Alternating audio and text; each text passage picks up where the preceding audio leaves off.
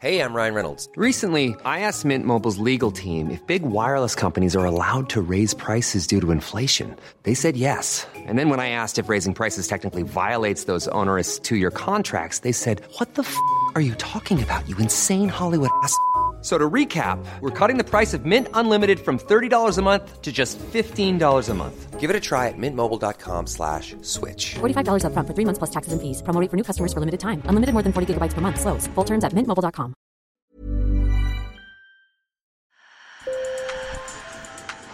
Bonjour. Hello. Hola. Marhaba bikoum. Sur le fil, Le podcast d'actu de l'AFP. des nouvelles choisies pour vous sur notre fil info.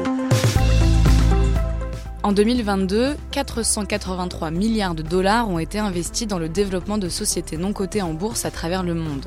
La majorité va en Amérique du Nord et en Asie, et seulement 1% de cette somme est allée en Afrique.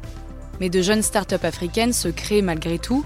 C'est le cas en Éthiopie, l'un des pays les plus pauvres du continent, qui fait face à une forte croissance démographique. Un épisode réalisé par Tom Malky. Sur le fil.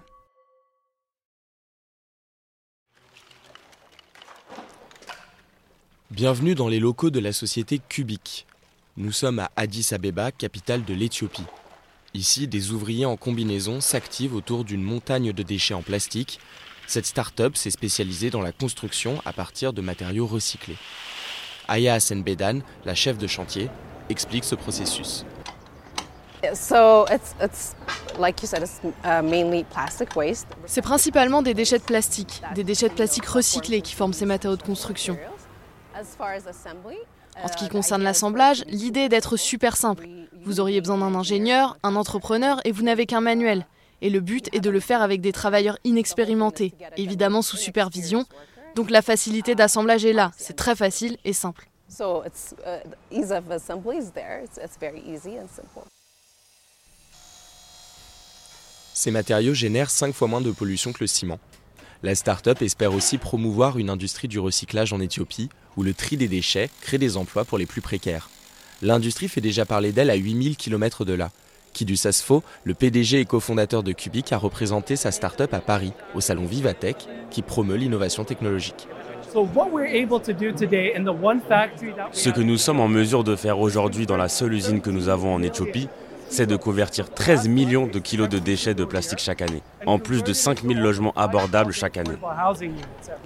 Lauréat du prix Startup de l'année au Global Startup Awards et du prix Africa Tech au Salon Vivatech, la société a gagné en visibilité. Mais malgré toute cette exposition, le PDG de Cubic soulève un problème.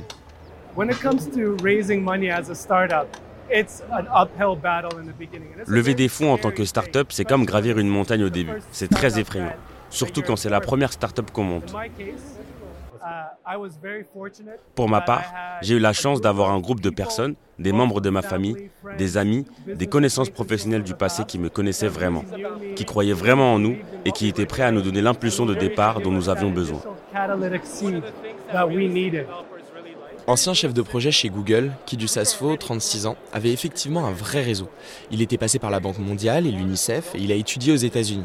Mais sur 600 investisseurs sollicités ces deux dernières années, seule une vingtaine a franchi le pas, dont la majorité est basée en Europe et aux États-Unis. Il a quand même réussi à lever plus de 3 millions de dollars. Il y a beaucoup d'encouragement, mais il n'y a pas vraiment de personnes prêtes à s'engager. Vous venez d'entendre Fabrice Takumbo. Pour lui, le fait même d'être une start-up africaine est un obstacle. Il en a fait l'expérience avec sa plateforme de streaming, Sinaf, dédiée à la diffusion de cinéma africain.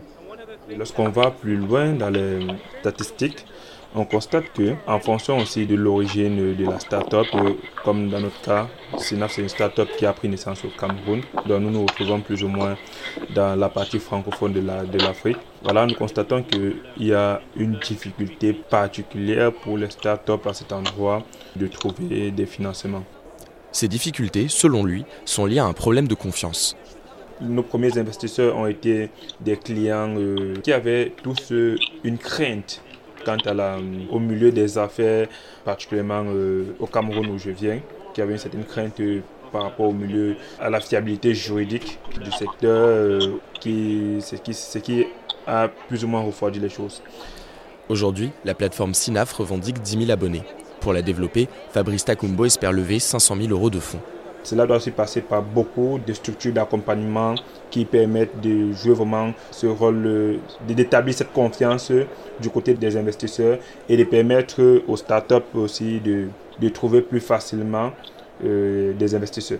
Certaines structures, comme la Société financière internationale, qui est une branche de la Banque mondiale, mais chargée de faciliter le développement des entreprises dans les marchés émergents, tentent de jouer les incubateurs. Son vice-président pour l'Afrique, Sergio Pimenta, nous en dit plus. Suffisamment. Il y a très peu de business angels en Afrique. Il y a très peu d'investisseurs qui, se financent, qui financent ce genre de secteur. La Société financière internationale que je représente, donc le groupe de la Banque mondiale, nous avons justement pour combler ce déficit lancé un bon nombre d'initiatives en Afrique qui financent des startups africaines.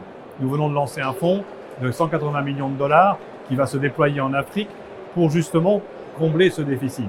L'objectif étant d'éviter que les talents d'Afrique aillent chercher du travail ailleurs, faute d'opportunités, et perpétue donc la dépendance du continent. Dans, le monde euh, numérique, si vous n'avez pas l'opportunité dans un pays africain, qu'est-ce que vous faites? Eh bien, Vous allez dans un autre pays et vous voyez comme ça énormément de, de jeunes Africains qui ont des très bonnes idées, des idées brillantes, qui se disent que finalement, c'est peut-être plus facile d'aller à Silicon Valley ou de venir investir à Paris ou d'aller en Moyen-Orient plutôt que d'investir en Afrique. Une note positive cependant. Sur ces dernières années, l'Afrique enregistre un nombre record d'investissements. En 2021, l'Association africaine du capital investissement et capital risque relevait un investissement de 5,2 milliards de dollars en un an, soit un peu plus que tous les investissements entre 2014 et 2020. Mais le continent connaît des disparités de développement les entreprises financées sont principalement localisées en Afrique du Sud, au Nigeria, en Égypte et au Kenya.